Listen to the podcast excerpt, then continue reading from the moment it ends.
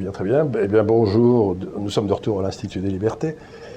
Et là, je crois que l'Institut des libertés est, vraiment dans son cœur de métier. C'est-à-dire que je vais essayer de présenter un homme qui s'appelle Stanislas Berton, qui est assis à côté de moi, qui a écrit ce livre, que vous verrez tout à l'heure, et que j'ai trouvé absolument passionnant.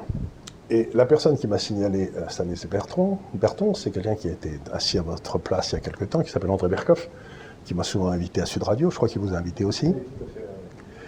Et euh, ce qui m'a plu, ce qui m'a plu chez Stanislas, c'est quelque chose, c'est quelqu'un qui pense par lui-même, d'abord qui est très cultivé, qui pense par lui-même et qui arrive à des conclusions qui peuvent être originales.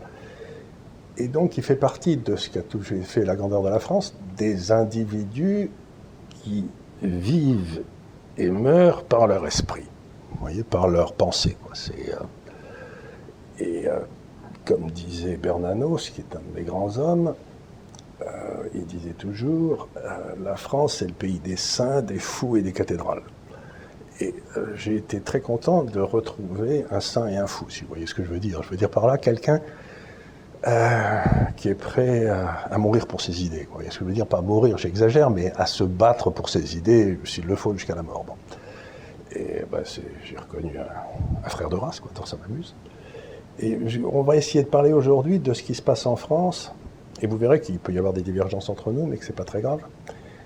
Et euh, j'aimerais d'abord que vous vous présentiez un petit peu pour vous euh, donner une idée de votre parcours, parce que vous avez commencé comme un homme de pratique, et puis vous avez décidé un jour que tout ça c'était bien, mais ça valait pas les idées, quoi. Donc allez-y. Oui, alors j'ai commencé, j'ai un parcours, on va dire, assez euh, classique à l'origine, parce que j'ai commencé classe prépa, grande école, etc.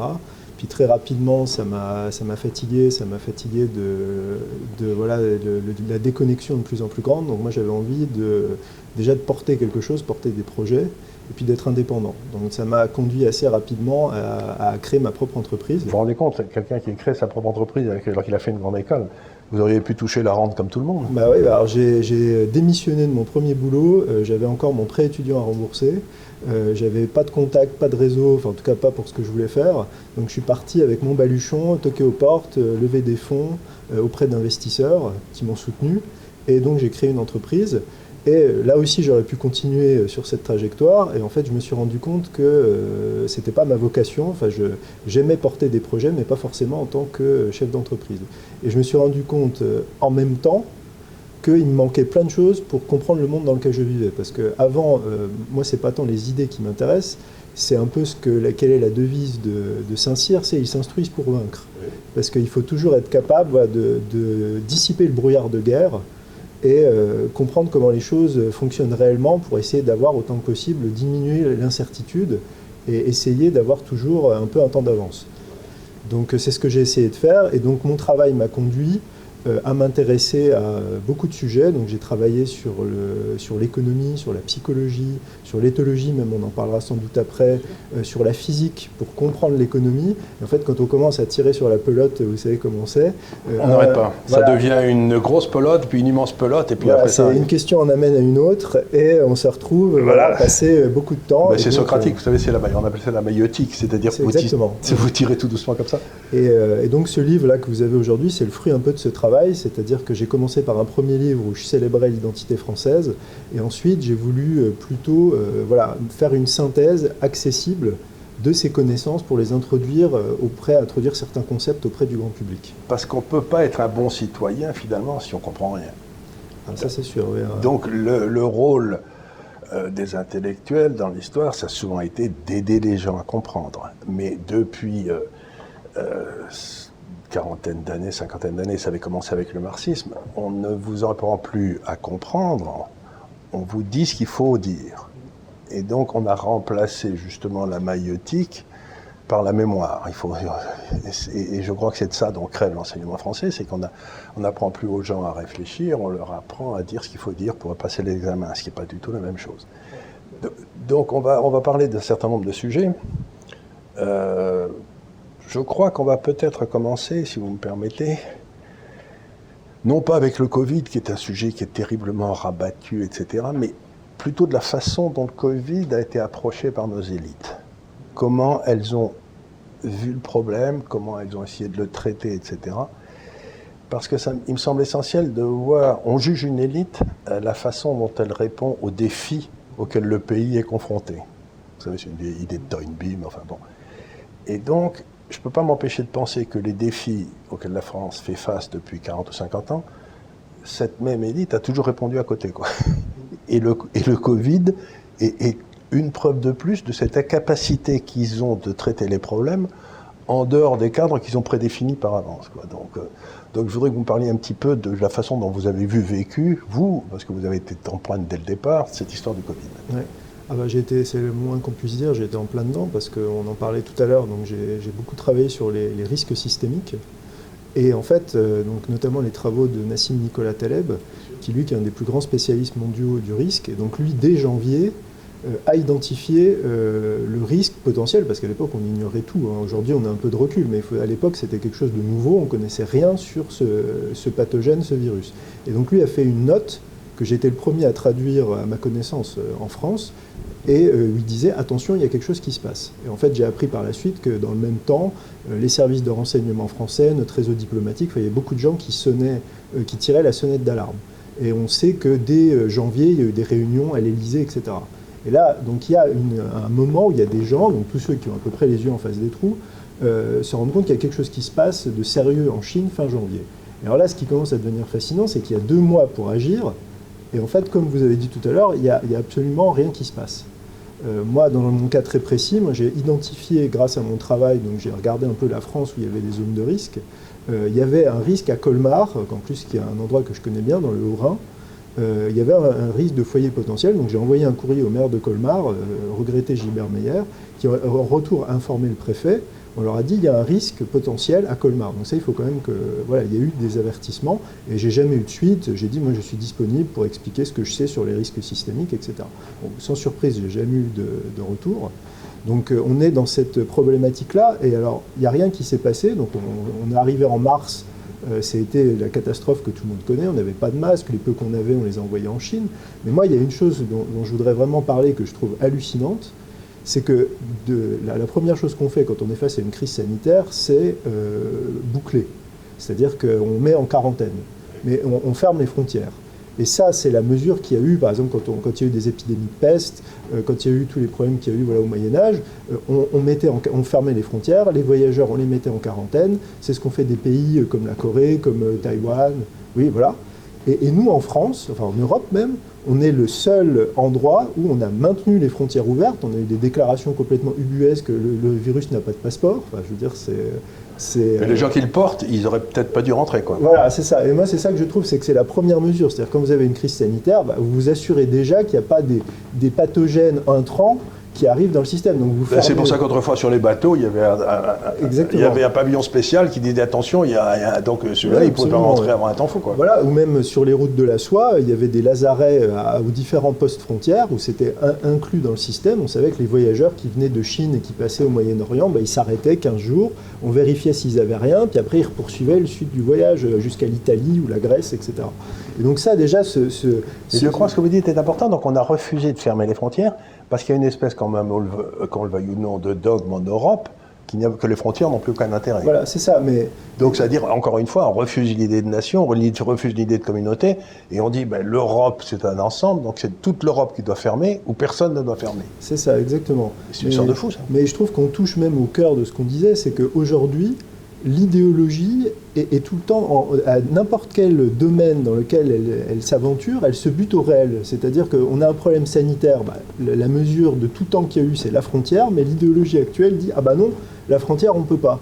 Euh, on pourrait dire même par exemple la même chose en économie. De tout temps, on a eu à des degrés divers un peu de protectionnisme pour défendre son industrie, mais aujourd'hui on dit ah non, il faut que du libre-échange à 100%. Donc on protège plus rien, après on s'étonne que tout par euh, les usines partent, etc.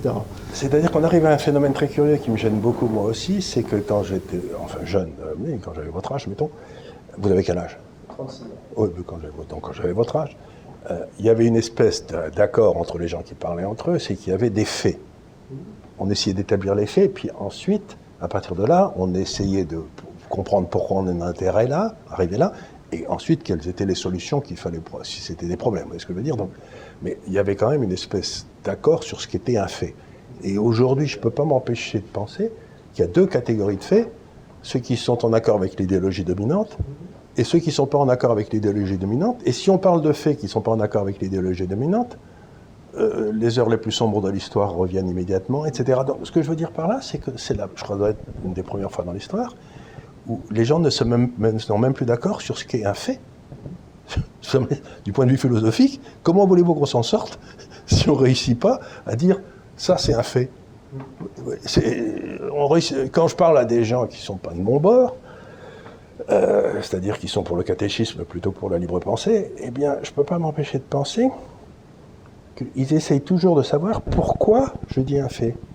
Mais vous ne pouvez pas analyser une situation si vous n'avez pas les faits en main. Ce que vous essayez de faire, c'est de comprendre quels sont les faits et d'en tirer des leçons. Eh bien, apparemment, il y a des faits de gauche et des faits de droite. Oui, c'est ça, mais... Ça me laisse pas en toi, moi, c'est complètement... C'est même pas, même pas possible, ça. Je, suis entièrement d'accord avec vous, et pour moi, c'est ça euh, qui, est, qui est le danger mortel qui est en train de détruire notre, civilisation occidentale. Ben oui, parce que nous, les faits, à partir des faits, on bâtit la science. Oui, et puis on, bâtit aussi, on, on, bâtit pas seulement la science, c'est qu'on bâtit une réalité partagée, on bâtit une, nation, on bâtit une communauté. Il faut bien qu'on soit d'accord sur des, éléments de base pour, pour, pour pouvoir construire quelque chose ensemble. Si chacun arrive avec sa propre définition, je veux dire, il n'y a, plus rien qui peut exister. Je veux dire, c'est la, la négation de toute vie en, société. Si, la subjectivité l'emporte toujours sur... Euh, sur la réalité, ben, on, mal parti, c'est évident. Donc, euh, on a un vrai problème aujourd'hui, c'est que nos élites sont devenues littéralement des élites de nature religieuse.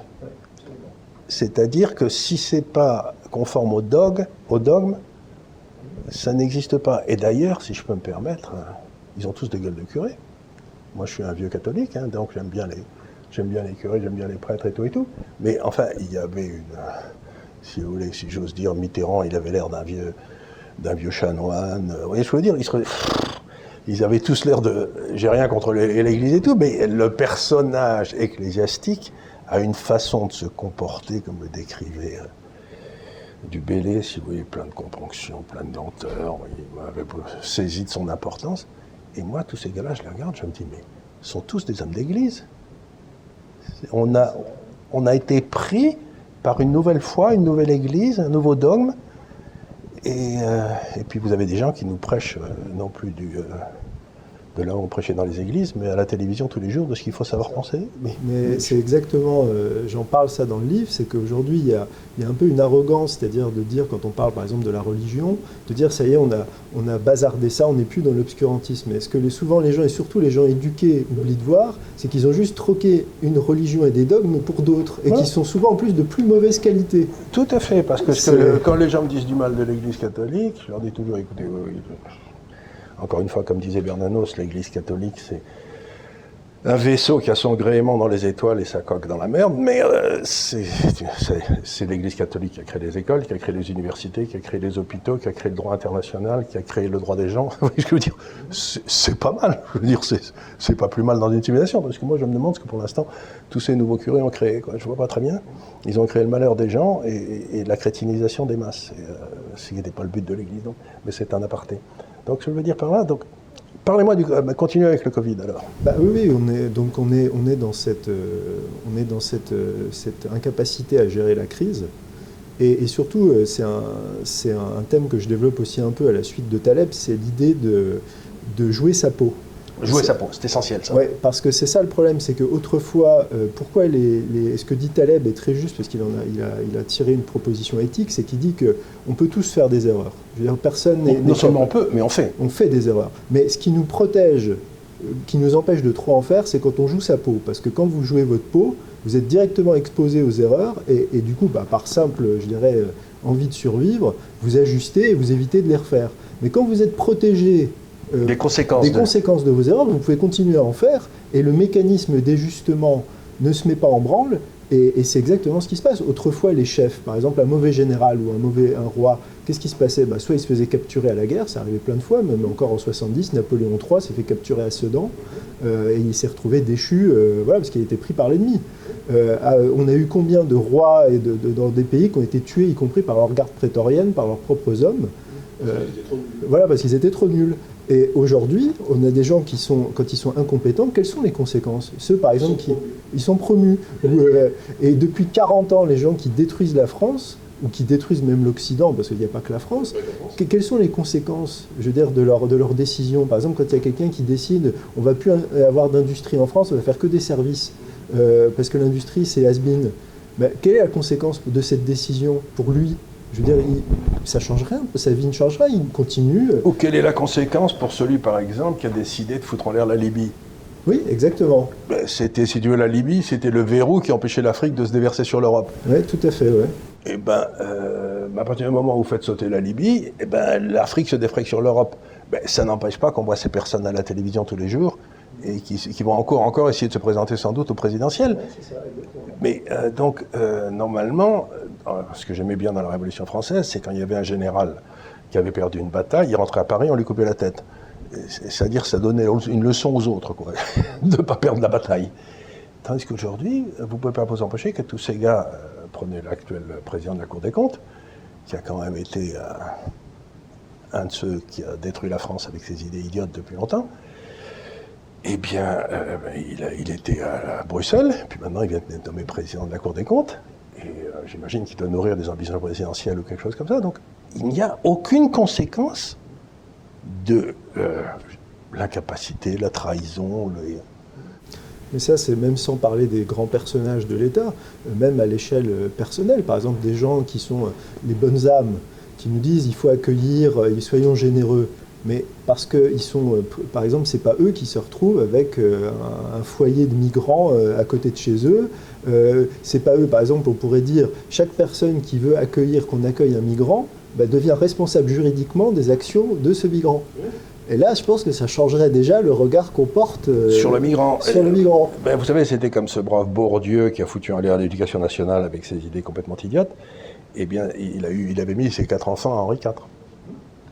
C'est ce que j'appelle. Euh, il les avait pas mis à la, dans la Seine-Saint-Denis. Oui, c'est ça. Non, mais c'est, en plus, c'est ça qui est terrible, c'est qu'il y, y a, une hypocrisie, c'est-à-dire qu'il y a des gens qui sont des convaincus qui, vivent, euh, ils sont peu nombreux, mais qui vivent selon leurs principes. Mais la plupart de ces gens qui, qui prônent certaines choses en public, c'est par lâcheté, par faiblesse. Voilà, et, mais le, le, vivent même pas dans le privé. C'est-à-dire ceux qui vont nous parler, nous dire la diversité est une chance pour la France, c'est quelque chose d'extraordinaire, ouvrons-nous à l'autre, euh, vivent dans des rues privées à Paris, euh, dans les endroits les plus protégés qui puissent exister, etc. Donc eux, le métissage, ils ne le vivent pas dans leur vie personnelle. Non, non, c'est tout à fait ça. C'est bien pour les autres, ceux qui sont là-bas dans les territoires éloignés, comme dit Guilly, vous savez là-bas, où il n'y a pas de. Donc, alors, ils ont complètement raté le Covid, mais euh, ce que j'essaye de dire aux gens, c'est que ils ont aussi fait quelque chose qui est beaucoup plus grave, à mon avis, c'est qu'une nation, une nation ou un peuple ou un homme d'ailleurs, ne vit que s'il croit à des choses qui le dépassent. Et quelque part, ils sont en train de nous expliquer qu'il n'y a rien au-dessus de la vie. Mais si, moi je suis d'une famille où euh, l'honneur était plus important que la vie. ou, si j'ose dire, euh, euh, servir était plus important que la vie. Ne pas trahir était plus important que la vie. On préfère mourir que trahir, vous voyez ce que je veux dire? La vie ne peut pas être le but ultime de la vie. Vous voyez ce que je veux dire? C'est une contradiction parce qu'à ce moment-là, le seul but c'est de durer. Une vie n'a d'intérêt que si vous avez fait des choses qui à un moment ou à un autre vous ont dépassé, me semble-t-il. Hein. Et donc, en vous disant, euh, attention, vous allez avoir peur, il faut que vous ayez peur parce que vous risquez de mourir, mais vous imaginez, et on nous dit en même temps qu'on part en guerre. Mais si vous aviez envoyé les soldats en 4 en disant, attention les gars, vous risquez de mourir, eh ben, je ne crois pas qu'on aurait remporté la bataille de Verdun. Vous voyez ce que je veux dire? C'est qu'à un moment ou à un autre, il faut que le corps politique porte l'idée qu'il y a des choses supérieures à la vie. Et là, le discours qu'on tient, c'est effrayant. Je ne sais pas ce que vous en pensez, mais... Bah, je pense qu'au-delà de ça, il y, a, deux choses. C'est-à-dire a l'idée de la mort a été plus généralement euh, oblitérée, été complètement chassée de la société. Il y, a un, très bon euh, dossier dans le dernier élément qui parle de ça justement sur euh, le fait qu'avant la mort c'était une affaire publique. Euh, les gens, on allait les voir sur leur lit de mort, ils disaient adieu. Et c'était pendant tout le 18e, on essayait d'avoir ce qu'on appelait une belle mort. Une belle mort, exactement. C'était le, but de la vie, c'était d'avoir une belle mort. Et, ça, ça a été complètement. Mais en fait, ça, peut se comprendre parce qu'aujourd'hui, dans, l'être humain est dans une logique un peu d'arrogance, et, la mort, c'est l'ultime limite. Et d'ailleurs, c'est pour ça que certains, avec le transhumanisme, etc., essaient de la dépasser, parce qu'il y a cette idée que, que l'homme a réussi à vaincre la nature et a même, dans certains cas, et ça c'est l'arrogance ultime, le devoir de la dépasser et de la corriger même. On doit corriger la nature, on est plus intelligent que la nature. Comme on a corrigé la nature humaine et ça s'est tous terminé au goulag. On, voilà, on connaît l'histoire. Donc là, aujourd'hui, on est même plus dans ça, on est dans l'idée que le vivant a un problème de design, euh, c'est la mort, et il faut qu'on arrive à corriger ça. Mais on est, on est dans un délire complet, et, ces gens-là, on parlait de, des risques systémiques et des, des systèmes complexes, ces gens-là ne comprennent pas les systèmes complexes dans leur richesse, dans leur finesse, et ne comprennent pas que des choses qui ont été testées par des milliards d'années d'évolution, un processus d'essai-erreur extraordinaire, euh, ces choses ont des raisons d'être. La mort a une raison d'être.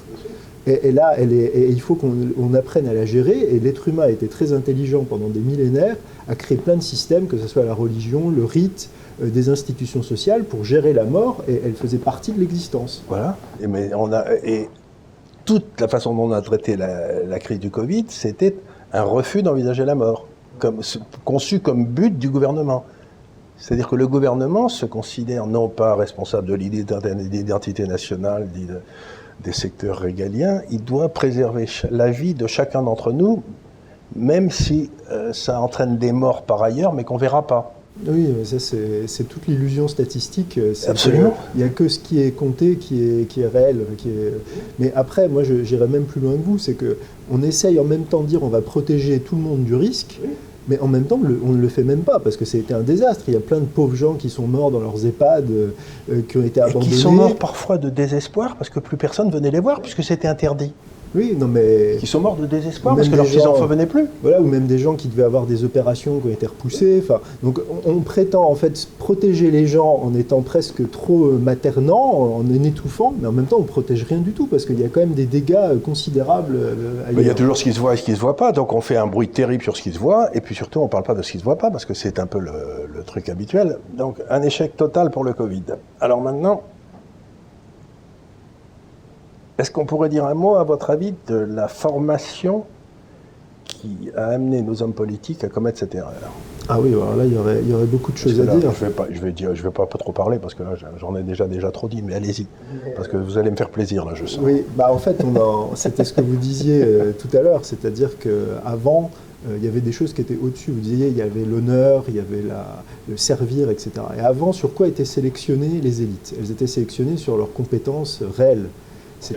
Voilà, en cas de crise, ou même dans leur vie euh, quotidienne. Par exemple, un, noble devait entretenir son domaine, c'était, euh, il fallait qu'il s'occupe des infrastructures, il fallait qu'il s'occupe des... Je veux dire, il avait un territoire qui était à sa charge, et il devait en prendre, euh, en s'en occuper. C'était sa, sa responsabilité. Voilà, de le protéger, de, voilà, d'assurer sa pérennité, etc.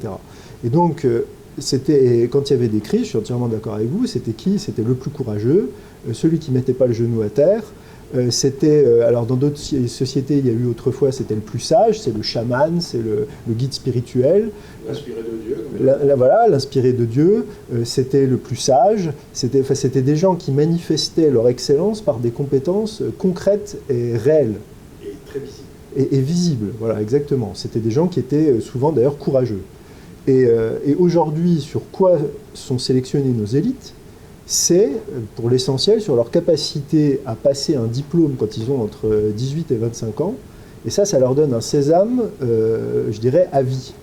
Euh, et, en quoi ont-ils montré euh, leur excellence? C'est-à-dire qu'en plus, on peut en parler parce qu'on a tous les deux fait des études, on sait comment vous excellez quand vous faites un diplôme. Si on vous demande d'accumuler des choses, c'est un travail surtout de mémorisation et vous vous assimilez, vous recrachez. De n'avoir aucune originalité, aucune originalité ni aucun caractère. Voilà, et d'ailleurs c'est ça qui est toujours très drôle quand vous lisez, certainement vous l'avez déjà fait, les, les, retours des concours de l'ENA, euh, où ils se plaignent toujours du, du, du, du, formatage voilà, des candidats, mais en même temps il y a tout un système derrière qui fait tout pour décourager euh, les gens qui pourraient sortir du lot ou qui pourraient... Euh, donc c'est vraiment, une, vraiment une hypocrisie. Et puis en plus, en, voilà, en France, on est en plus dans une culture euh, scolaire euh, où on a le travail, c'est la dissertation, c'est le truc par excellence. Euh, on et on prend pas position. Et on prend pas position parce que d'un côté de l'autre, si vous voulez, se laver les dents dans un verre à pied, se laver les pieds dans un verre à dents, et puis vous mettez la conclusion. Quoi. ça, on a tous appris à faire ça. Mais à force de peser le pour et le contre, eh ben, on ne sait plus quoi penser. Quoi. C'est ça, c'est qu'on a, on a cette, en France, on n'a pas l'idée de on va apprendre des choses et on va en tirer des conclusions pour agir. C'est on va un peu être dans une jubilation de dire on a, on a su prendre tous les arguments et puis euh, on en a fait une synthèse et puis on est capable de prendre l'un ou l'autre. C'est toujours cette virtuosité. Vous vous souvenez, il y avait un film qui s'appelait L'Esprit ou L'Esprit qui, était, euh, qui se passait à la Cour de France. Il y a ah, c'est ridicule, je crois. Ridicule. Ridicule. Et il y avait un, ridicule. Et il y avait un, abbé qui prouvait l'existence de Dieu. Alors le roi l'a félicité et tout. Il dit Mais sire, j'aurais pu prouver le contraire. c'est ça. Et on le renvoie, on, le renvoie au, euh, curé de village parce qu'on n'a pas idée d'être aussi bête. Et donc cette capacité de, défendre un point de vue et l'autre, mais sans rien croire soi-même, est la base du en même temps. C'est ça, voilà, c'est cette espèce de, purement verbal, et on, jubile d'avoir su manier des idées, euh, voilà. Et, donc ça, il y a déjà cette première base qui est que sur quoi on sélectionne nos élites, et euh, voilà, on sélectionne plus des gens euh, qui sont même des, militaires ou des soldats, des gens qui ont été courageux, même des chefs d'entreprise. ou des... Voilà. Et, et après, il y a le contenu en lui-même, où là, c'est ce, qu'on parlait, dans ce dont on parlait tout à l'heure, c'est l'idéologie qui s'est imposée, voilà, il n'y a plus de faits. Et en gros, vous sortez du système scolaire, euh, moi je peux, en parler parce que tout le travail que j'ai fait, notamment à travers ce livre, c'est de, me reformer. Et en fait, vous sortez de prépa grande école et vous n'êtes pas du tout euh, armé, vous n'avez pas du tout les concepts et les outils pour comprendre le monde réel. Et, euh, là, c'est ce qu'on disait tout à l'heure, il y a une citation de, de Taleb que j'aime beaucoup, où il dit L'éducation rend le sage un peu plus sage, mais il rend l'imbécile beaucoup plus dangereux. Et, et aujourd'hui, c'est vraiment ça. Euh, c'est qu'on a des gens, et, pour moi, pour accéder à la connaissance, la première étape, c'est d'accepter son ignorance. Et donc quand vous êtes face à des gens qui pensent savoir, et qui, pensent en plus, parce qu'ils sont euh, reconnus par le diplôme, socialement, etc., pensent qu'ils ne peuvent pas se tromper et qu'ils ont déjà toutes les cartes en main pour juger, et là, vous arrivez, vous leur dites, bah non, désolé, en fait, tout ce que vous savez, c'est faux, il faut déjà enlever, il faut vider la poubelle, et, remettre des choses saines à l'intérieur. Et ça, c'est impossible. C'est impossible. Je peux vous raconter une anecdote que j'ai déjà racontée ici, parce que les vieux messieurs ont le droit de se, répéter. Vous savez, ça fait partie. C'est un signe de gâtisme, mais c'est pas grave. C'est qu'en 1983, c'était le moment où la France s'effondrait avec Mitterrand. Le France pétait la gueule tous les jours. Enfin, c'était épouvantable. Et j'écris un article dans le Figaro dans lequel je dis bon, les réserves de la France, de change de France, de la France sont de temps. On en bouffe tant par semaine. C'était en janvier. Donc je dis vers mai, il n'y aura plus un rond dans les caisses. Il va y avoir le FMI à Paris. Bon, c'est pas le FMI, c'était la Bundesbank, mais enfin, je suis convoqué à l'Élysée par un des conseillers économiques du président que tout le monde connaît. Il m'écoute, puis me dit Mais enfin, monsieur, si quelqu'un y comprenait quelque chose, nous le saurions. C'est-à-dire, vous voyez cette espèce d'extraordinaire orgueil de caste, parce qu'il était parmi les tout meilleurs euh, à l'inspection des finances ou au corps des mines, etc et eh bien, automatiquement, il avait la, prééminence intellectuelle sur ce qui était mon domaine de spécialité. Et qui n'était pas difficile, c'est une règle de 3. Donc si la France avait tant de réserves de change et qu'on en bouffait tant par semaine, vous saviez qu'on avait 12 semaines devant nous, puis qu'il n'y aurait plus un rond dans les caisses et que ça s'arrêterait. Quoi. Donc c'était pas un raisonnement qui était très difficile à comprendre. Mais ça, c'est ça ce que je trouve incroyable, c'est cette arrogance, et c'est ça qui nous met dedans à chaque fois. C'est comme, c'est comme, c'est dans notre histoire. C'est comme les, par exemple les, les gens qui disaient, bah, on va pas trop s'inquiéter des canaux de sauvetage sur le Titanic, puisque de toute façon, il ne peut pas couler.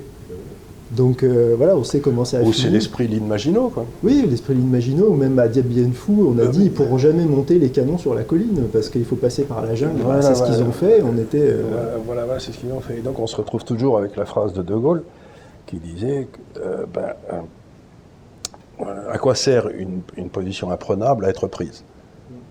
Et donc ces gens-là pensent qu'il y a des invariants, des choses qui, qui sont là, qui sont certaines. Or, si ma vie m'a appris quelque chose, c'est que rien n'est certain. Et c'est, bah ça, c'est tout à fait l'apport de, Taleb avec ses signes noirs, euh, ces, événements qui sont imprévisibles et qui ont des conséquences extraordinaires et qui ne sont jamais intégrés. C'est-à-dire que les, gens disent mais non, c'est pas possible, ça ne peut pas arriver. Et quand ça se produit, alors ça y est, c'est. Euh, dans mon métier qui est les marchés financiers, si vous voulez, vous avez des distributions des risques. C'est une espèce de courbe de Gauss comme ça, vous voyez, pour expliquer ça aujourd'hui. Et normalement, d'après les calculs statistiques, une baisse de 50% ou plus devrait arriver une fois tous les 100 ans. Bon, ben on en a une tous les, on en a eu de moi dans ma carrière, j'en ai déjà eu trois ou quatre quoi. Et, donc au moins. Et donc ce que je veux dire par là, c'est que euh, ils bâtissent des modèles qui sont faux et ils en tirent une espèce de confort intellectuel. Euh, ben, de toute façon, si je me fais choper, c'est pas de ma faute, parce que c'était pas prévisible. Mais rien n'est prévisible. Donc le but dans la vie, c'est de rester suffisamment souple pour s'adapter quand quelque chose d'imprévisible arrive. C'est pas de tout prévoir à l'avance avec des normes et des règlements qui vous empêchent de réagir. Donc il y a une espèce de prime. La vie, c'est l'imprévisible, c'est de s'adapter quand quelque chose d'inattendu arrive. Et c'est ce qu'ils ont, ils ont fait exactement le contraire avec le Covid. Ils n'avaient rien prévu, et ils ont, depuis, ils n'arrêtent pas de mettre des règles. Oui, mais moi, ce que je trouve, il y, a un problème aussi en France, et je pense qu'on a une culture du, rapport à, l'information qui est très, très problématique. Parce que là, dans le cas du Covid, par exemple, on a nos, services qui ont fait leur boulot. Ou, euh, ou, même, par exemple, dans les questions de radicalisation, euh, d'islamisation. on a des services de renseignement qui font leur travail, mais qui ne sont pas écoutés. C'est-à-dire que, par exemple, sur le Covid, on avait un, je crois que c'était le, secrétaire général à la protection qui avait fait un excellent rapport où il détaillait tout ce qu'il fallait faire en cas de Covid. Donc on avait juste à le sortir de l'armoire et à appliquer. Et ils n'ont suivi aucune des préconisations. C'est ça qui est incroyable en France, c'est qu'on a souvent des gens. Et c'est sans doute parce qu'il était sorti numéro 2 de l'ENA et pas numéro 1. Je veux dire par là, le numéro 1 dit non mais je vais pas suivre, le, type numéro 2 il est moins bon que moi. Quoi. Oui, ou même parce que, mais parce que ça dérange, c'est-à-dire que la première préconisation c'était fermer les frontières, ce qui est un truc de. Ah oui, ça c'était pas possible. Ça. Donc ça c'est pas possible. Et le problème c'est qu'on a souvent ça, moi je trouve que ça c'est une des, des malédictions françaises, c'est qu'on a souvent des gens qui sont parmi les plus brillants dans leur domaine, que ce soit en économie, en, voilà, en analyse, et on ne s'est pas transformé en, application pratique. Et souvent, donc, ces gens-là, soit ils restent, comme vous disiez au début, euh, inconnus, euh, soit bah, ils en ont marre et ils partent à l'étranger. C'est les autres qui bénéficient de leur lumière, euh, souvent avec profit. Et voilà. Donc c'est vraiment. il y a eu un cas très bien avec le, prix Nobel de chimie qui vient d'être donné à cette jeune fille, à cette jeune femme. Elle est marrante parce qu'elle dit ben, Moi, j'aurais jamais pu faire tout ce que j'ai, toutes les idées que j'ai eues à l'extérieur, j'aurais pas pu les avoir en France parce que c'était pas, c'était pas dans le domaine prévu. Quoi donc on a une, donc on a le vrai problème, c'est, c'est ce que disait, c'est ce que disait Churchill, il disait les Anglais n'ont pas de problème avec les faits, mais ils ont des problèmes avec les idées. Ils ont des problèmes avec les idées. Les Français, ils n'ont pas de problème avec les idées, mais avec les faits. donc c'est probablement cette espèce de euh, faille structurelle de la France vient du système d'éducation, où on n'a pas choisi la bonne méthode de sélection. Oui, je pense aussi, et c'est ce qu'on disait tout à l'heure, c'est, je pense aussi qu'il y a un, problème avec, euh, avec l'enseignement de masse. Euh, on a, on a l'idée qu'on va, ouvrir l'éducation supérieure à des millions de gens, alors qu'on sait très bien qu'il y a une distribution des, capacités qui n'est pas du tout... Euh, autrefois, on avait peut-être 10%, 15% d'une classe d'âge qui allait à l'enseignement supérieur. c'était, moi je pense que c'était plus proche, jusque dans les années 50 à peu près, c'était plus proche des capacités réelles distribué dans la population qu'aujourd'hui. Et l'école républicaine faisait son boulot en trouvant des gars comme Camus ou n'importe quoi. Parce que, avec M. Germain, parce que justement, quand il y avait un enfant qui était dans une école toute petite et tout, on le repérait tout de suite en disant il est tout à fait remarquable celui-là. Et si vous faisait l'Église, alors vous avez des princes de l'Église. Et donc, le but, c'était pas que tout le monde ait une éducation, c'est que tout le monde soit bien formé à ce qu'il allait faire dans la vie et que le système de sélection des élites repère le gamin qui était tout à fait exceptionnel quand il était encore gamin et qu'on pouvait encore le former. Mais ça, l'école républicaine ne fait plus. Oui, tout à fait. Moi, je trouve que c'est terrible à tous les niveaux, et même y compris, parce qu'aujourd'hui, il y a un peu cette idée, notamment pour les enfants d'émigrés, parce qu'il y a des enfants d'émigrés qui sont exceptionnels, et ces talents-là sont noyés complètement dans la, dans la masse. Lu, je l'ai lu quelque part, je ne sais pas si c'est vrai, que la quasi-totalité des promotions de l'ENA, de Polytechnique et de je ne sais plus quoi d'autre, HEC, venaient d'une quarantaine de, de, de jardins d'enfants à Paris. C'est-à-dire que vous avez 40, hein, c'est une endogamie, si vous voulez, ils sont, ils sont tous là, et voilà, et puis euh, on, les, amène tout doucement vers le haut. Et c'est plus autrefois Pompidou qui était euh, quelque part dans Cantal, fils d'instituteur, euh, Camus qui était, sa mère était à, moitié illettrée, enfin même complètement illettrée cette, cette, noblesse de l'enseignement qui faisait monter des, qui, trouvait les talents qui les faisait monter, maintenant c'est plus du tout le but. Quoi. Plus...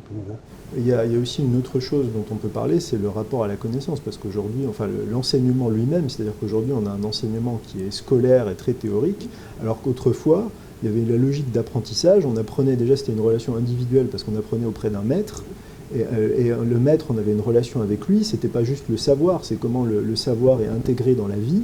On avait une relation avec quelqu'un qui transmettait un savoir-faire, des secrets, des, relations. voilà, une fierté, une noblesse du, métier. Et c'était vrai euh, aussi bien pour les, métiers manuels, euh, les apprentis, les maçons, etc., mais aussi les médecins, les avocats. On allait apprendre le droit auprès d'un maître avocat, euh, auprès de qui on travaillait. On, potassait un peu le soir la théorie, mais toute la journée, on était au cabinet, on regardait les affaires, etc. On n'était pas 5 ans sur les bancs d'une faculté. ce qui était complètement farfelu, on n'apprend que des trucs théoriques. Donc, première conclusion à laquelle nous arrivons, qui n'est pas bien surprenante, euh, c'est la faillite des élites. Et ce qui est très embêtant, comme le disait un historien anglais que j'aimais beaucoup, qui est Toynbee, c'est que le rôle des élites, c'est de relever les défis du pays dans lequel, duquel ils sont les élites. Vous voyez ce que je veux dire il y, a, une citation de, de, de Powell, je pense que vous connaissez, qui dit La fonction suprême de l'homme d'État est de protéger la société des malheurs prévisibles. Voilà.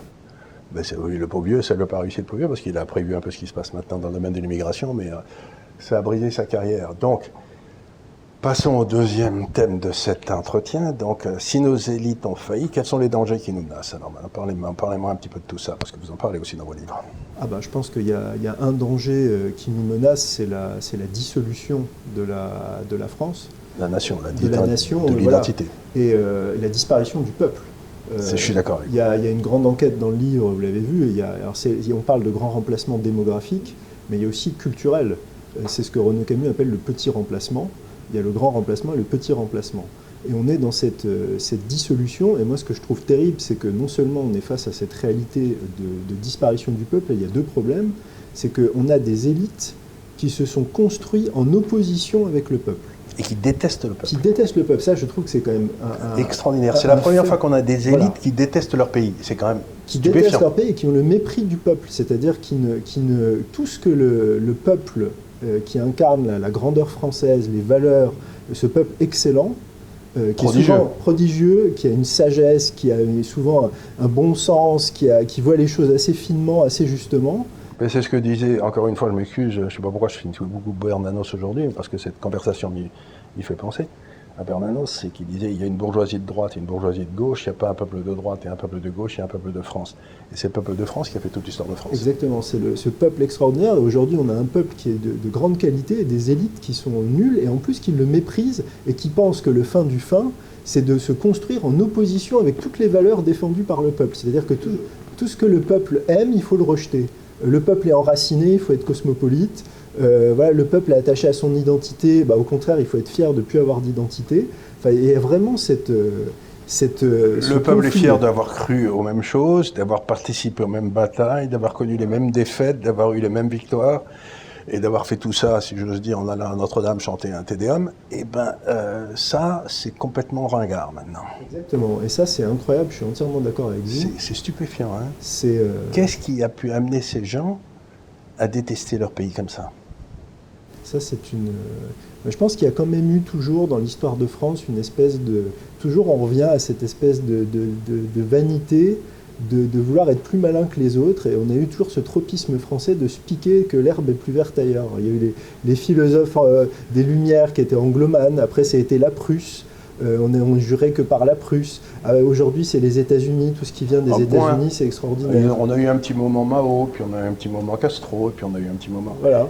Mais euh, et, pourquoi jamais la France comme référence? Pourquoi on n'a pas confiance au génie français et à notre fonds propre est-ce qu'on a, on a, parce que la France, on a quand même un modèle culturel, anthropologique qui est très spécifique. Très spécifique. Qui était un modèle d'ailleurs pour l'Europe. Avant, ben toutes les cours d'Europe, le modèle c'était la France. Parce que c'était le seul pays, ce que je dis toujours en plaisantant, mais je crois que c'est fondamentalement vrai. Je me suis baladé dans tous les pays du monde, j'ai vécu à Hong Kong, aux États-Unis, en Angleterre, j'ai vécu partout. La France est le seul pays où les hommes aiment les femmes et les femmes aiment les hommes. C'est un truc très curieux, mais c'est la réalité, si vous voulez, c'est le seul pays que j'ai connu où il y a une bonne entente entre les deux sexes. Dans le fond, on s'aime bien. C'était une preuve de civilisation. Et quand vous relisez les grands écrivains anglais du 18e qui visitaient la France, ils disaient le rôle des femmes en France est inouï. Oui, c'est vrai, mais une, c'est probablement lié à ça. C'est, pour moi, la, France, c'est la force d'équilibre. C'est-à-dire qu'on a à la fois la force, on était quand même un peuple de guerriers, mais aussi la légèreté. On a le, on se prenait pas sérieux. Voilà, on a le raffinement qui peut être parfois poussé un peu à l'excès, mais on a aussi une rusticité du terroir avec des choses simples, l'amour d'un, arbre, d'un, champ. On, est toujours dans, ces, dans cet équilibre. De mon arbre, je heureux, comme Exactement, l'équilibre des contraires, euh, une finesse c'est ça, c'était. dans le fond, ce que diraient les Chinois, c'est qu'il y avait le yin et le yang en France. C'est ça, tout à fait. Et qu'on avait les deux. Et là, on a, on a été, il y a une espèce de, une espèce de série de, de bourgeois contrefaits qui ont pris le pouvoir et qui détruisent cette merveille d'équilibre qui était la France. C'est stupéfiant. Et, en plus, ils sont vaniteux et, ce qui me surprend le plus, c'est je ne comprends pas pourquoi ils le font. Vous voyez ce que je veux dire? C'est que qu'est-ce qu'il y a à haïr en France? On, a fait des, on a fait des bêtises, hein. on a fait des trucs qu'on n'aurait pas dû faire, y a, tout n'est pas beau. Mais quand je vois le président de la République aller se balader en Algérie pour parler des crimes contre l'humanité qu'on a fait en Algérie, euh, j'ai envie d'aller lui mettre des claques. Quoi. Je me dis, mais de quoi parle-t-il? Il est fou.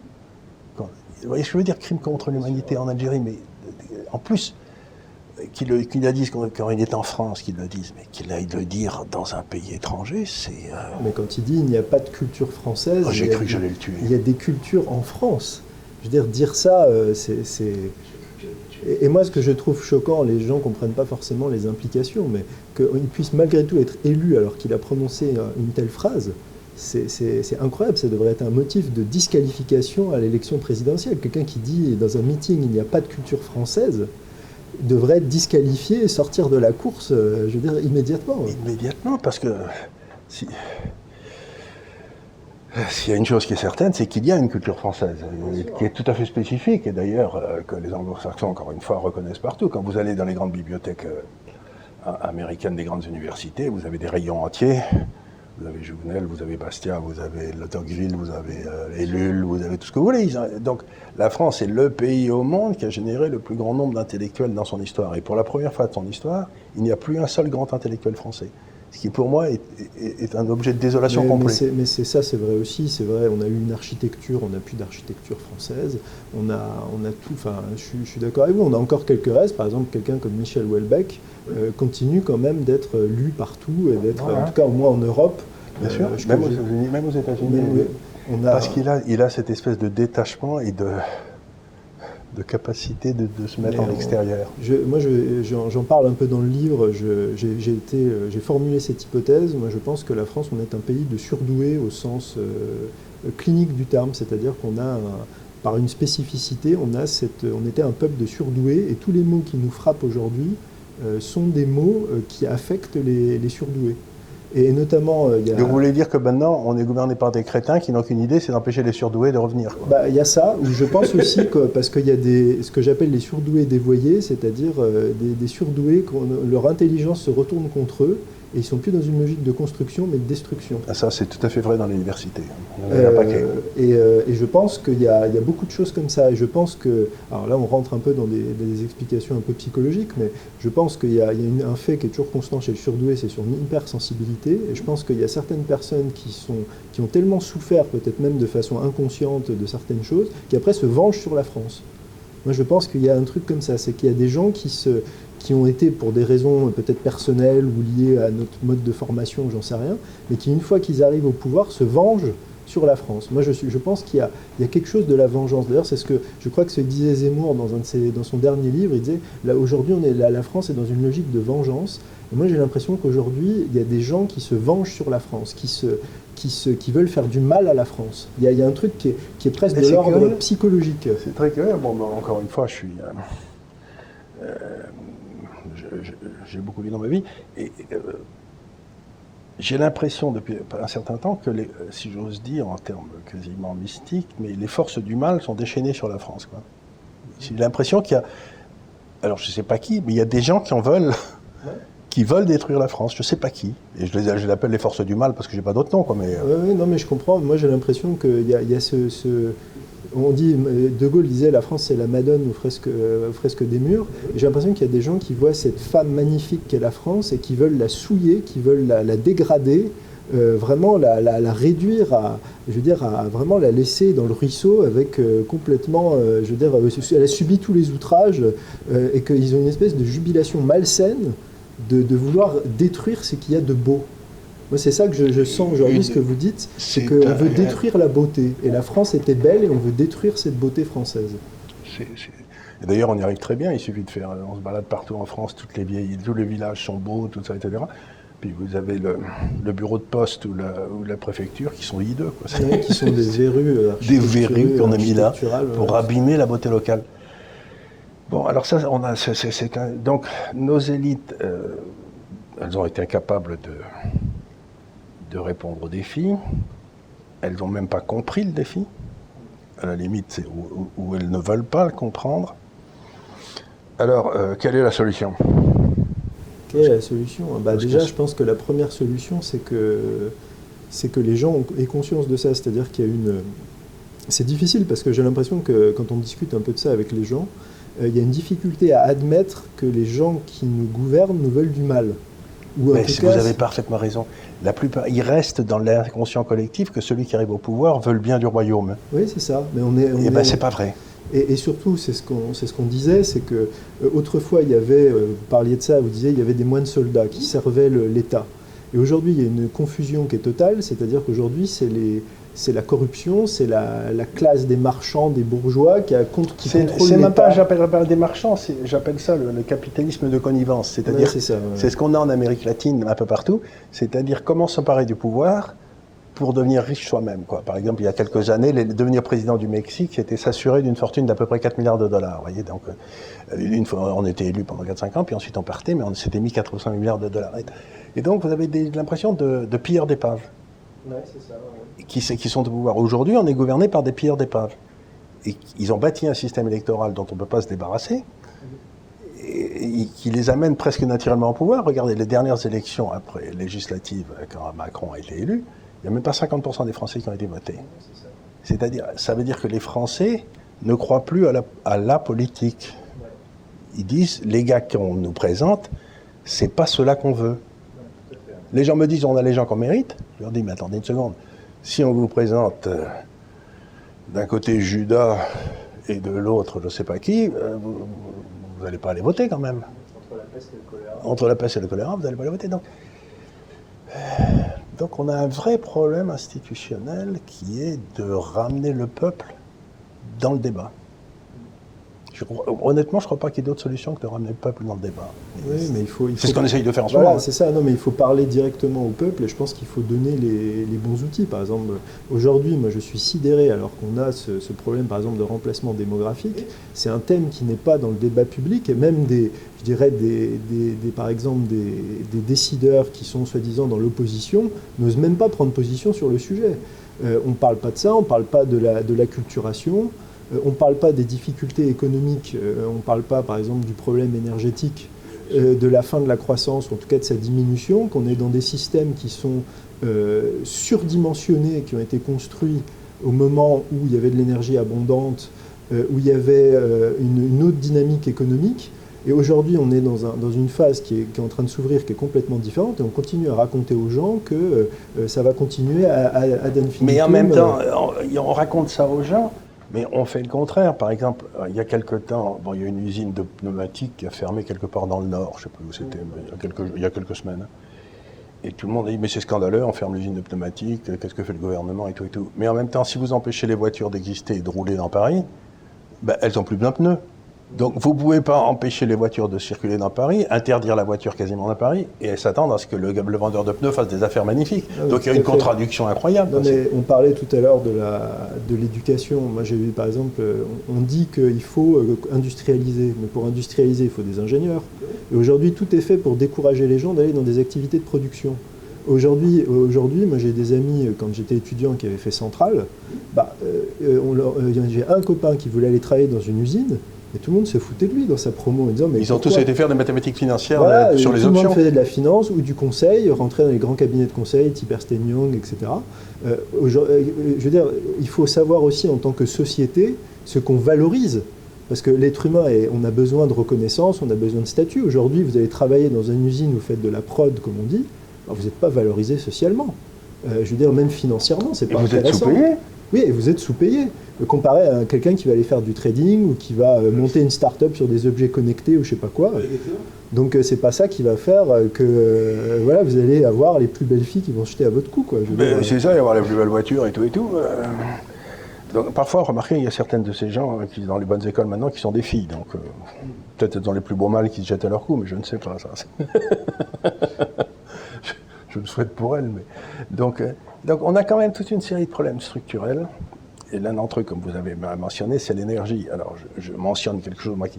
Alors, on a un débat entre nous deux, il faut que les gens le sachent, c'est que, moi, je crois que dans l'histoire, chaque fois qu'on a eu un problème énergétique qui s'est posé depuis la révolution industrielle, il y a toujours un gars dans une arrière-cuisine qui a trouvé une solution pour euh, soit utiliser une énergie, soit la stocker, soit trouver une nouvelle forme d'énergie, etc. Bon, c'est un débat. Euh, vous, vous êtes plus du style, on va avoir du mal à trouver une solution parce que euh, les, les, ressources sont finies et vont s'amuser. Donc, c'est un débat que je, comprends très bien. Mais il y a quand même des contradictions à l'heure actuelle qui sont stupéfiantes. Prenez les Californies. La Californie, c'est l'endroit où ils sont le plus d'accord avec ce que vous dites. Ils sont en train de d'empêcher toutes les toutes les voitures doivent être électriques, etc. C'est bon, très bien c'est parfait. Mais euh, la Californie, c'est là où il y a tous les ordinateurs, c'est là où il y a tous les appareils de photo, c'est là où il y a tous les programmes, c'est là, bref. Et chaque fois que vous prenez une photo avec un, téléphone, vous l'envoyez sur le, sur le cloud, là, euh, ça bouffe à peu près l'énergie d'une ampoule. Donc la demande, la, demande d'électricité double à peu près tous les 5 ans à l'heure actuelle. Mais si on empêche, si on ferme toutes les centrales thermiques euh, à charbon et qu'on commence à fermer les centrales nucléaires, on va avoir une pénurie d'électricité dans 3-4 ans qui va être absolument incroyable.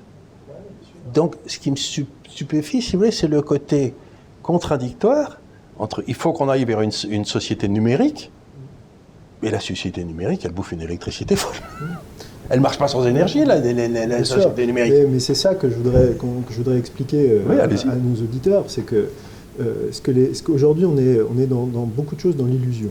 Et ce qui est intéressant, c'est qu'on a un retour des limites physiques. Et par exemple, en économie, ce qu'il faut que les gens comprennent, c'est que toute l'économie, c'est de l'énergie. Je ne saurais plus d'accord. C'est ça. L'économie, c'est de l'énergie transformée. C'est de l'énergie transformée, exactement. Et d'ailleurs, ce qui est intéressant, c'est qu'on voit, quand on regarde, il y a une corrélation parfaite entre les variations du PIB et la consommation d'énergie. Donc plus votre énergie, moins vous, vous consommez d'énergie parce qu'il y a moins d'entrants dans le système ou pour des raisons X ou Y, votre, votre économie baisse. Donc il faut se détacher, je veux dire quand on vous apprend, c'est ce que je vous dis, on vous dit à l'école, la croissance c'est du travail et du capital. Non, c'est du travail et plus de l'énergie, parce que tout ce que vous produisez, vous avez besoin, et vous avez besoin d'une ressource concrète, qui est du bois, qui est euh, des, énergies fossiles, du charbon, du pétrole. Euh, vous avez besoin de cuivre, vous avez besoin de... Vous voulez, par exemple, vous voulez nourrir des gens, bah, il faut des engrais, parce que sinon on ne peut pas soutenir les rendements. Donc là encore, il vous faut du, pétrole, il vous faut des produits chimiques. Donc c'est ça que, je voudrais... Vous disiez, qu'est-ce qu'on peut faire? C'est qu'il faut que les gens comprennent qu'ils vivent dans une, une, la vision que leur vendent la société, les dirigeants euh, publics, etc., est, une, est un, le voile de l'illusion c'est que derrière, il y a une réalité concrète, et cette réalité concrète, elle est très différente de l'image qu'on leur, qu'on leur montre. Et, il y a un, fossé qui se creuse entre l'image et le réel, et à un moment, la, la fracture va être telle que le réel va revenir d'un. Et vous savez ce qui se passe en ce moment? Ce qui m'intéresse beaucoup, c'est que cette fracture dont vous parlez, elle est peut-être en train de se produire à l'occasion du Covid et tout et tout. Mais il y a un truc qui est en train de se passer, c'est qu'ils essayent de remplacer la création de richesse par de la création de monnaie. Et donc, c'est une illusion. Si vous parlez du mur de l'illusion, ça, c'est une illusion totale. C'est parce que c'est pas parce que vous produisez de la monnaie que vous allez produire de la richesse. Vous voyez, c'est deux, trucs complètement différents. Et eh ben, ils sont en train d'essayer de nous faire croire qu'en produisant de la monnaie, ils vont remplacer la création de richesse. c'est quand même une folie. Oui, ouais, je, suis, entièrement d'accord avec vous, mais je trouve que c'est même pire que ça, parce que ce qui est terrible, c'est que à tous les niveaux, par exemple, on empêche les gens aujourd'hui de créer de la richesse concrète. C'est-à-dire qu'aujourd'hui, vous voulez être quelqu'un, vous voulez créer une activité qui produit des choses réelles, vous n'avez aucun intérêt par rapport à quelqu'un qui crée du virtuel, parce que c'est beaucoup plus intéressant aujourd'hui d'être dans le virtuel que d'être dans le réel. Et c'est la même chose au niveau, euh, par exemple, de l'éducation. Aujourd'hui, c'est beaucoup plus intéressant de passer des diplômes bidons prestigieux euh, à la foulée, euh, plutôt que d'essayer de comprendre comment les choses marchent vraiment. Et vous serez beaucoup plus valorisé. Aujourd'hui, quelqu'un qui arrive en disant j'ai passé euh, X temps à étudier tel phénomène, on ne dira pas écoutez monsieur, euh, on va vous prendre comme, euh, je veux dire, pour écouter. Si on va prendre le type qui a, enchaîné les doctorats, les machins, les trucs, c'est. Et c'est tout à fait étonnant. Donc il y a cette espèce de. Et on essaye de faire croire, dans le fond, ce qui est, que toute notre civilisation était, dans le fond, euh, centré sur la possibilité pour chaque individu d'essayer de se réaliser pleinement. C'était ça le but. vous avez des reçus des qualités, etc. Et on essayait par l'éducation, par l'expérience de vous amener à ce, que vous pourriez être de meilleur. Et, et aujourd'hui, on est en train d'essayer de faire disparaître ce modèle qui était celui de l'entrepreneur, du soldat, du héros, du saint dont je parlais tout à l'heure, qui était ce modèle qui était notre modèle à nous, notre, par le modèle de l'État peut, peut, créer de la richesse et peut créer de... Mais il en est bien incapable, le pauvre vieux, ça se saurait s'il était capable. Donc grosso modo, il nous dit, ben, je ne vais pas créer de richesse, mais je vais peut-être essayer d'empêcher les gars d'en créer quand même, parce que ça c'est quand même plus assez facile, mais je vais créer de la monnaie. Mais euh, là aussi, on va avoir un réveil terrifiant, parce que si derrière cette monnaie, il n'y a pas de richesse, elle vaut rien. Exactement, il faut que ce soit sur une base. Il faut qu'il y ait une contrepartie à la monnaie, sinon ça sert à rien. Donc, si vous voulez, je suis stupéfait de voir à quel point ils se sont emparés de la monnaie pour cacher leur échec. Mmh, c'est ça, avec la création de dettes et euh, la monétisation de la dette. La monétisation de la dette. donc. Et, et, euh, les gens sont contents parce qu'ils reçoivent des chèques, mais euh, c'est la, technique du Venezuela, c'est la technique Gaston, c'est la- et puis, si vous voulez, les premiers papiers-monnaies, je crois que c'était en Chine vers 700 après Jésus-Christ, où il y a eu une hyperinflation, etc. Donc, donc c'est pas la première fois qu'il y a des gens incompétents, centralisés, qui essayent de créer de la monnaie pour dissimuler leur incapacité à créer de la richesse. Et personne ne gueule, personne ne dit rien. Alors, moi, je voudrais vous, livrer quelque chose parce que c'est un, un, un livre que j'ai découvert récemment qui n'a même pas été traduit en français. En fait, c'est un neuropsychiatre britannique euh, qui s'appelle Ian McGill-Christ qui a écrit un livre euh, qui est extraordinaire. J'ai j'ai fait un article là-dessus. Il n'est pas dans le livre, il est sur mon site. Et c'est un truc que j'avais jamais entendu ailleurs. En fait, lui, il est spécialisé sur les questions d'hémisphères cérébraux. Et en fait, il dit en gros, alors je résume vraiment très simplement, il dit qu'en fait, on a euh, les deux hémisphères ont des fonctions complémentaires mais antagonistes. C'est-à-dire que le cerveau droit, c'est celui qui voit la vision d'ensemble, qui contextualise et qui est, euh, capable je dirais, d'acquérir des, idées nouvelles, des informations nouvelles sur le monde qui l'entoure. Et le cerveau gauche, c'est le cerveau qui, est- qui a une vision concentrée. En fait, il, il simplifie en disant c'est il y a un cerveau qui vous permet de récupérer, par exemple, la pièce de viande quand vous êtes en train de la découper, et il y a l'autre partie du cerveau qui s'assure qu'il n'y a pas quelqu'un qui va venir vous bouffer pendant que vous récupérez votre pièce. Donc il y, a, il y a une partie de notre cerveau qui regarde l'ensemble, et il y en a une qui est concentrée sur la partie. Et donc le cerveau gauche, c'est le cerveau de l'analytique et du verbal. Ah ben, c'est peut-être pour ça qu'on a la gauche au pouvoir. Alors, et, en fait, ce que lui explique, il fait toute une analyse là-dessus, c'est qu'il s'est rendu compte en faisant ce travail-là que l'histoire de l'Occident, avec une accélération au cours des 3-4 derniers siècles, c'est euh, une prise, c'est pour ça que son livre s'appelle Le maître et l'émissaire, c'est la prise du contrôle des processus cérébraux du cerveau gauche sur le cerveau droit. Et en fait, il disait qu'autrefois, le, le cerveau droit, euh, on le stimule, c'est par euh, l'art, par le religieux ou par euh, le monde naturel. Et il dit qu'en fait, on se coupe petit à petit de ces choses-là.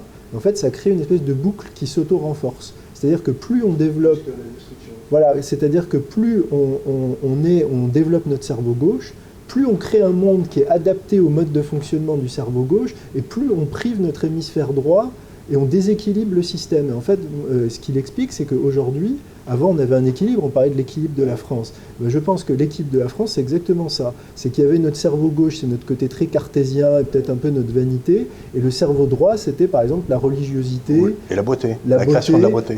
l'amour de nos terroirs. Et donc, en faisant, par exemple, en supprimant la religiosité, en, en faisant partir les gens des campagnes pour les mettre dans les villes, Dans euh, des endroits laids. dans des endroits laids, on a complètement dé- déstabilisé le système. Maintenant, on est prisonnier de cette boucle qui décrit, qui est la boucle d'auto-renforcement du cerveau gauche, qui non seulement prend tout le pouvoir et, et n'écoute plus ce que lui dit le cerveau droit. Et lui, c'est sa thèse, donc il développe, c'est un bouquin qui est extraordinaire, il développe ça. Et moi, j'avais jamais entendu cette, euh, cette analyse. c'est très intéressant. Mais écoutez, je crois qu'on va rester là pour cette première, ce premier entretien, mais c'est moi j'ai été, j'ai été très intéressé et je vais faire donc une demande, je vais vous faire une demande officielle. Vous écrivez de temps en temps sur votre site. Est-ce que je pourrais vous demander, quand vous écrivez sur votre site, la permission de le mettre sur le nôtre en même temps Bah écoutez, on va, on va voir, on va en discuter ensemble. Ça ouais. me paraît parce que bon, euh, vous avez un site, je suis sûr qu'il y a ses lecteurs et tout, mais j'aimerais euh, porter à la connaissance euh, des gens qui veulent bien nous lire d'autres personnes et je serais ravi de vous avoir parmi celles, ces nouvelles personnes. Si vous voulez, j'ai l'impression que vous avez quelque chose à dire. Sais ce que je vous ai dit au début. Et si vous avez quelque chose à dire, je serais, très content que l'Institut des libertés euh, soit le vecteur, un des vecteurs que vous choisiriez pour, vous faire mieux connaître, parce que vous le méritez. Bah écoutez, merci. Moi, je voudrais euh, aussi en profiter pour dire euh, ce qu'on disait au début, c'est qu'il y a plein de choses qui sont en train de se passer aujourd'hui en, France. Il y a beaucoup de choses qui bougent. Moi, je voudrais jeter un petit coup de projecteur euh, notamment sur des initiatives, par exemple la, librairie des deux cités à Nancy. Il y a à Nancy une librairie euh, enracinée, conservatrice, qui a ouvert, portée par deux jeunes gens, euh, Sylvain Durin Alexis Forget. C'est extraordinaire ce qu'ils font. Et je trouve que ça, c'est au-delà de leur cas individuel, c'est la logique, c'est-à-dire que partout en France, il y a des gens qui portent des initiatives. Je sais qu'il y a des gens à Angers qui font quelque chose qui s'appelle l'Alvarum aussi. Voilà, des jeunes qui portent des initiatives et qui font vivre des choses au niveau local. C'est très intéressant. C'est très important. C'est très important et ça correspond exactement à ce que je dis souvent, c'est-à-dire que j'ai l'impression que la France aujourd'hui, on est comme dans, un feu de tourbière. Vous savez, quand il y a un feu qui part là, puis euh, il s'arrête là, puis il repart là-bas. J'ai l'impression que la société française est en train de connaître une espèce d'effervescence, avec de temps en temps, vous voyez un jet de flamme ici, comme à Nancy, ou à Angers, ou à Paris, il y a une librairie similaire. Et je crois que ces deux, il faut surtout bien faire attention à tous ces jets et pas essayer de les coordonner. Parce qu'il faut que la, liberté du peuple, en quelque sorte, se manifeste. On ne sait pas qui a raison, je veux dire. On ne sait pas quelle est la sortie de la période dans laquelle on rentre. Mais il faut donc laisser toutes les initiatives s'exprimer, les regarder, en parler, et, comme ça, on arrivera peut-être à quelque chose. Vous voyez ce que je veux dire? C'est-à-dire que je ne veux pas du tout essayer. il ne faut pas essayer de mettre un harnais autour de tout ça pour créer un parti politique ou n'importe quoi. Il faut, il faut laisser euh, la lave monter en quelque sorte. et on va, on va boucler la boucle parce qu'on parlait du risque au début de cet entretien. Moi, je pense qu'on est. Euh, le gros problème de notre société, de notre civilisation, c'est qu'on considère le risque et l'échec comme une, quelque chose de terrible et pas comme quelque chose duquel on apprend et qui est essentiel euh, à la vie il faut se tromper, il faut échouer, il faut tester des choses. On n'apprend que par ses échecs. Exactement, et c'est comme ça qu'on apprend, on tombe par terre, on se relève, on a appris quelque chose. Il ne faut pas être culpabilisé et atterré par l'échec, il faut le voir comme une chance et comme une possibilité de grandir. J'ai appris, et c'est un proverbe chinois, je terminerai là-dessus, en chinois, le, caractère pour crise et opportunité, c'est le même. C'est-à-dire être en crise ou avoir des chances, c'est pareil. Et c'est ça qui est intéressant parce que la vie, c'est prendre des risques. Thank you.